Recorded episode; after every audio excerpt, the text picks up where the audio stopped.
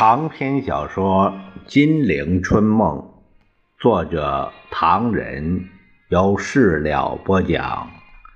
第三集《八年抗战》第十七回：救丈夫于凤至凄婉求援，求英雄戴雨农奉命行事。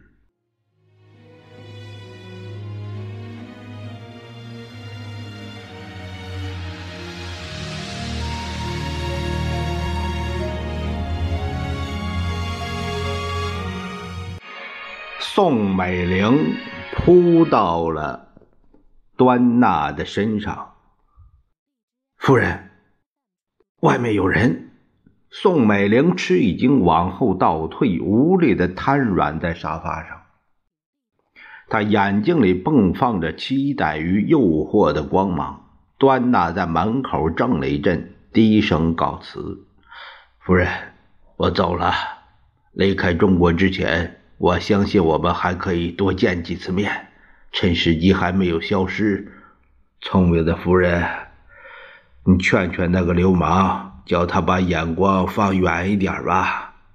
宋美龄泪水直流，看端纳迂缓的扭过身子，悄悄的转动门柄，一个模糊的影子消失在门外。端纳，他将再也。不回来了。宋美龄倏地从沙发上蹦了起来。蒋介石躺在床上做休息状，对端纳和子文兄妹在客厅里谈些什么仍然非常注意，但又不便启口向宋美龄询问，这样做会失了面子，显得他有求于他。但蒋介石也有恃无恐，他是英美在华利益的代表人，保险柜钥匙的掌握者，这把交椅非他莫属。只为了张学良问题是不可能闹翻的。既然不可能闹翻，坚持下去可也。宋美龄一阵风似的冲进蒋介石的卧室，见他似睡非睡，正祖母雇来的一个妇人正在为他按摩，觉得不便吵闹，又一阵风似的穿衣备车，探视张学良去了。特赦的命令在审判之后两小时接着发出，同时宣布张学良交军委会委员长严加管束。前者张学良早已知道，但出乎全国人民的意料，一致为蒋介石的宽宏大量改变作风而欢呼，认为一个团结合作的中国从此有办法了。可是严加管束的命令发表后，全国人民的兴奋迅速消失。张学良作为一个当事人，他的失望愈重，悲愤。更甚，鸡鸣寺的钟声幽怨的响着，鼓声深沉的落在张学良心坎上。他几乎不相信这是事实，甚至怀疑此身并非在人间，而是他听到过十殿阎王、十八层地狱、牛头马面、刀山油锅的悲惨故事。但那是阴间，然而这个阳间的悲惨故事更甚于阴司。他觉得宋家灯火辉煌的豪华客厅，树的阴风惨惨。端呐、孔祥熙、宋子文夫妇以及宋美龄等，一个个默默地围着他，也变成了狰狞可怖的牛头马面。当天早上，张学良还在奉命读圣经，强烈的记着耶稣在最后的晚餐时悲痛的一句话：“你们之中有一个人出卖了我呀！”张学良混乱而冷静地坐着，思索着：“你们之中全都出卖了我呀！”汉卿。宋子文劝他不要过分气愤，你这样冷冷的不发一言，已经快一个钟头了，我们都有点怕。再说，我还要打今夜的一班车去上海，你醒醒吧！大家七嘴八舌的附和着。醒醒，开开口！宋子文又晃着他的肩膀，事情还有转机，不必着急。张学良像梦中苏醒过来似的挪动了一下大腿，惊愕地朝众人扫视了一遍，定定神，站了起来。你们是说我很害怕吗？哼 连死都不怕的人，还有什么可以惧怕的？张学良笑声凄厉，声震屋宇。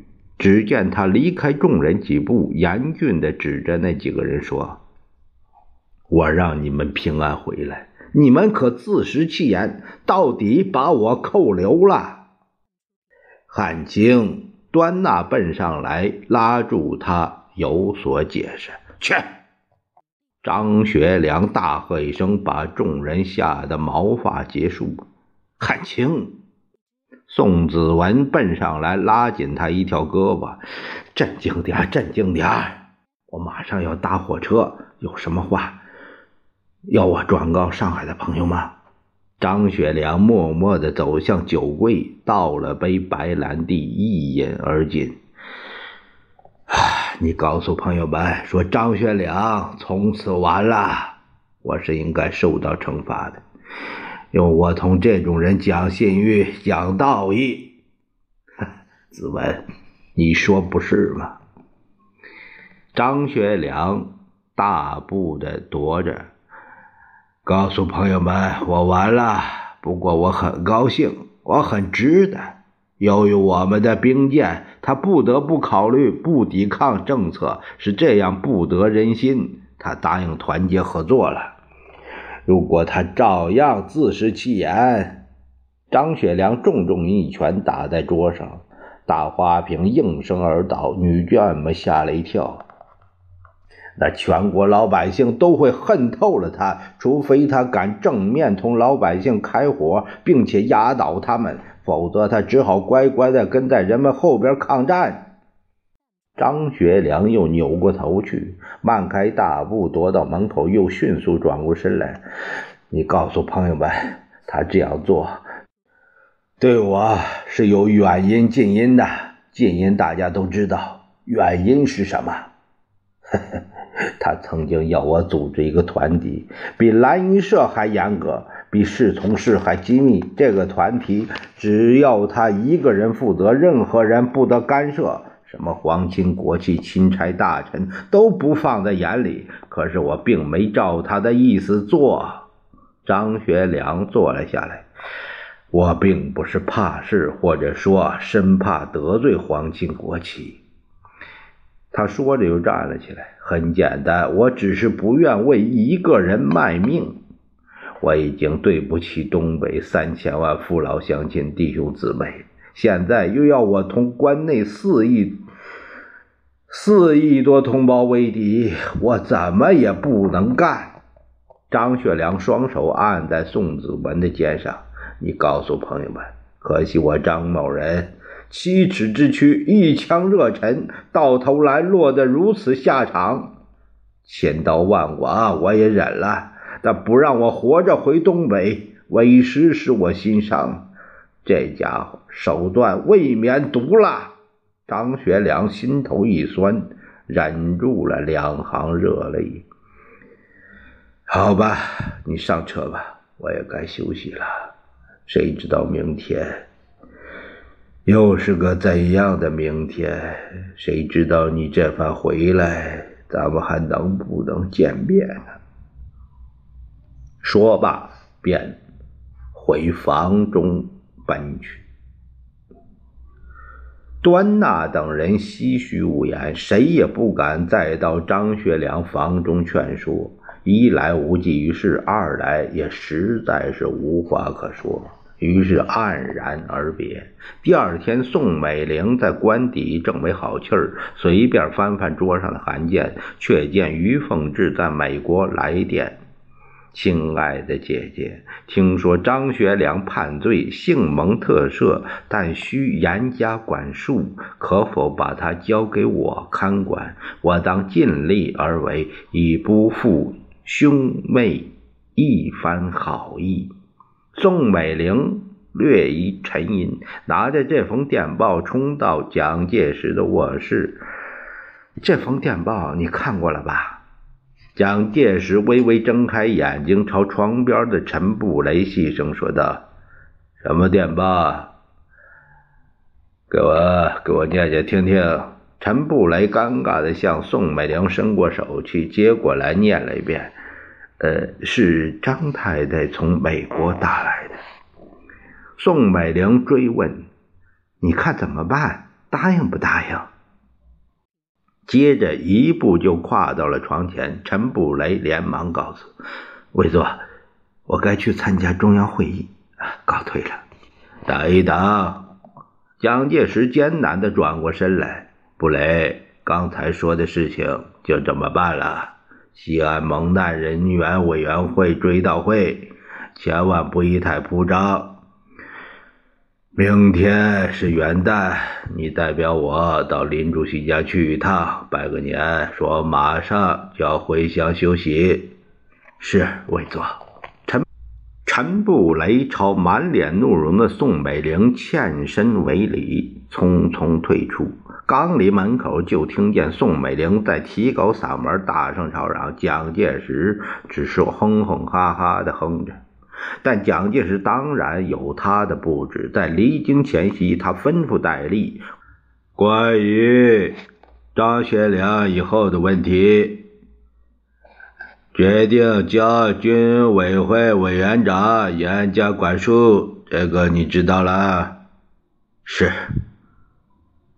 我当然没那么多精神去管束他。以后我把他交给你了。是。跟我这么久，当然明白这件事其中的奥秘。你接过这件事情之后，一定要记住“严加管束”四个字，绝对的严厉。任何人没有得到我的许可，不许同他见面。是。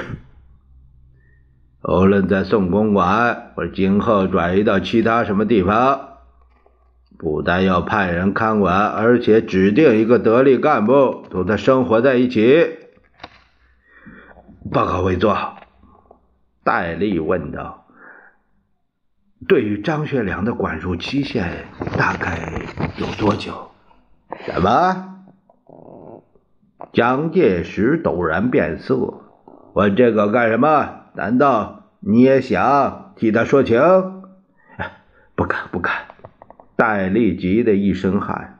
雨农问：“这个意思是，管束张学良必须在一个静静的、远远的、严严密密的地方，派一个连看着他就没有问题；派一个得力的干部就相当困难，因为在看管其中，张学良当然不能胡跑，也没有人会去看他。”今后外面根本不知道张某人在什么地方，那么雨农派出的得力干部，他的生活一定也很单调乏味。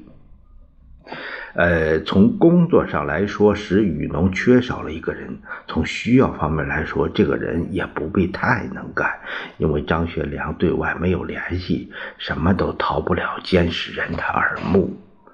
蒋介石拍拍床沿这是什么话？”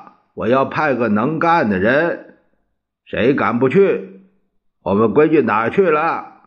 不是说水里火里万死不辞，怎么去看个张学良就行不通了？混蛋，混蛋！戴笠直打哆嗦。其实蒋介石心头倒很同意戴笠这句话，派一个得力干部死守一个动弹不得的张学良，的确有点不划算。如果张学良的管束期限是一年半载，那还无所谓。但蒋介石恨他是恨透了，既不便动刀动枪，那就关他一辈子，让他生不如死。告诉他，姓蒋的可不是好惹的。蒋介石骂了一阵混蛋，立刻改变了口吻。啊，那你自己派个人看着他吧，而至少要少校阶级，拨给他一个连，由他管辖。是，不但不准任何人去找他，除非由我自己批准，而且他看的书报也要经过批准，不便他随便订阅。往来信件绝对禁止，谁替他把信件偷进、进入、偷出，枪毙！是是。蒋介石觉得胸头似乎轻松了些，闭目养神，蓦地又睁开眼睛。哎呦，管束期。我不愿意给中外人士一个印象，说张学良是给我死死的关起来了，所以我要他走动走动，在路上你们要好生监视，别让他跑了，或者是给他同外面私通消息的机会。是，我后天飞奉化，大概在西口休息一个月，待我到达一礼拜之后，替我把张学良送到西口来。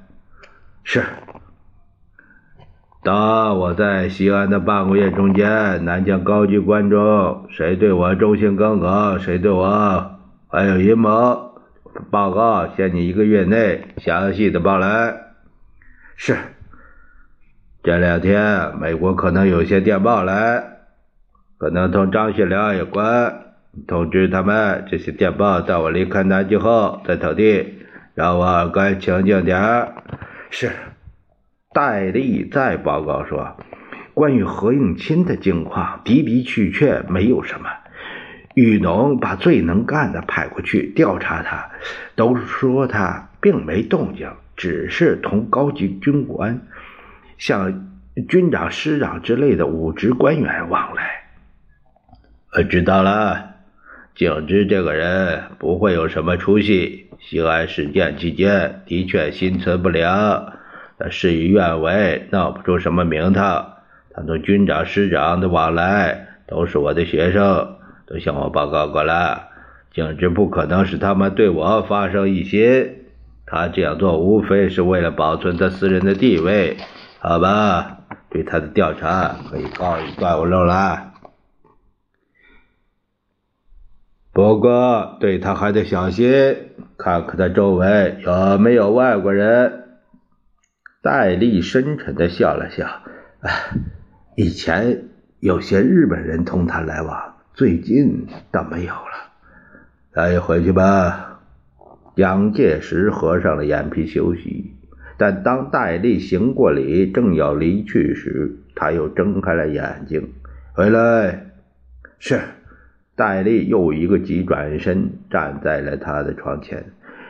最近外面空气有点不同，就是说反共剿共的做法没有以前厉害了，懂得其中的道理吧？报告委员长，于能懂的。委座曾经指示过，反攻剿共的表面上淡了些，暗中不能放松。好的。蒋介石再次闭上了眼睛。而且比以前还要努力，一切都不落痕迹。去吧。戴笠刚走，蒋介石又把陈布雷找来了。目前我们要做的大体上差不多都做了，只是替张学良说情的人还没死心。待我离开南京以后，大概没什么了。是这样的。陈布雷垂手欠身，布雷。刚才想到张学良已经判交严加管束，中外人士都在注意他的下落以及这件事情的进展。我不知道你是否替我想出过一个问题没有？有关宣传方面的一个问题。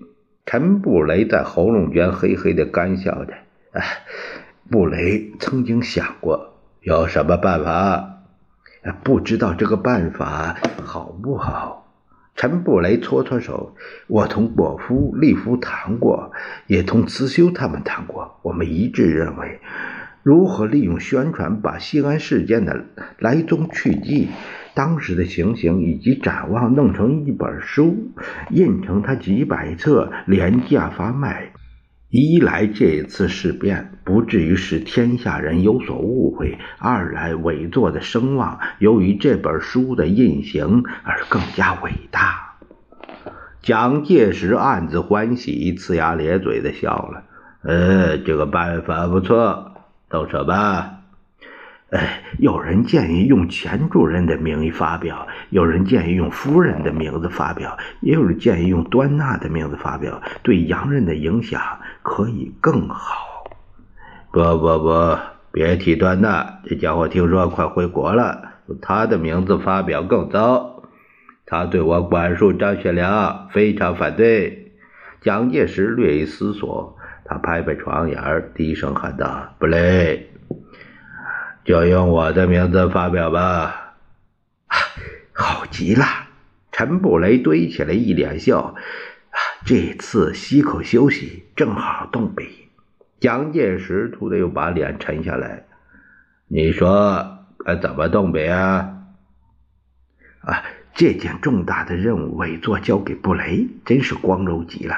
可恨我这次因为生病。不适宜到西北去，在事变中只能在南京干着急，既不能为委座分忧，又不能侍奉左右，惭愧之至。今天上午参加追悼会，真使人悲愤填膺。有人当场喊出来要杀张学良以谢天下的口号，布雷当时制止了。因为这样说法反而抬高了他的身价，而目前我们要做的恰巧是尽量压低他的身价。在伪作这本书里，布雷主张把张学良说成是个鲁莽、冲动、不识大体的人，就像小孩子似的，莫名其妙以衬托伪作的伟大。我想这本书应该是这样的主要的精神。蒋介石点点头。其次，布雷因为这次事变不在西安，对当时一些呃经过情形未便下笔。这个好办，我讲你记，照老样子。我把当时情形经过考虑后说出来。好在我们在西口有一个月的休息。陈布雷想了想。呃，不过还得问问钱大军他们，他们是目击者，多少也看到一些东西。不用了，不用了。蒋介石忙不迭的摇手，不必问他们，问他们反而麻烦。是，陈布雷解释着，我我不过是仿照新闻记者的办法找点材料。蒋介石叹了口气。呃，说到新闻记者，真叫人着急。今天我到院子里散步，听见夫人房子里噼噼啪啦的响，一看他的秘书在打字，问他又在写什么。夫人说是给美国什么杂志写文章，报道西安事件真相。我一听急了，我说：“你写我不反对，但是千万不能透露真实的现真相。”啊，事实真相不可以。周恩来斡旋的事绝对不能说。你道他怎么回复我呀？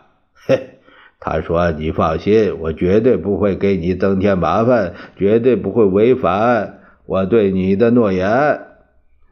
我在西安曾经答应你过你的。”蒋介石皱着眉，布雷。他分明当着和尚骂屠贼，骂我管束汉卿这个处理，替他增加了不少麻烦，违反了我对他们的诺言。陈布雷尴尬的笑了笑，呃，呃，夫人这样的，过几天就好了。蒋介石闭上了眼睛，半晌，布雷，你看这个车子应该叫什么名字？这个。这个应该由委座决定，到西口再说吧。蒋介石点点头，也好。那么我们该做离京的准备了。今天你给我做几件事情：先替我买一批礼物给端纳送去，代表我看他一次，谢谢他在南西安事件的呃，往返奔走。陈布雷正欲辞去，蒋介石呼的一笑：“布雷啊，我想在离京之前同汉卿见一面，有什么意见？”啊？陈布雷眉头一皱：“这个人，我对他非常讨厌。委座，如必要不理他也罢，反正他参差难逃。”哎，刚才碰到雨农，他说要用内政部名义派一个连的兵力去看着他。那么，这正是众目睽睽，背信弃义，苍苍者天，夫妇何言？何？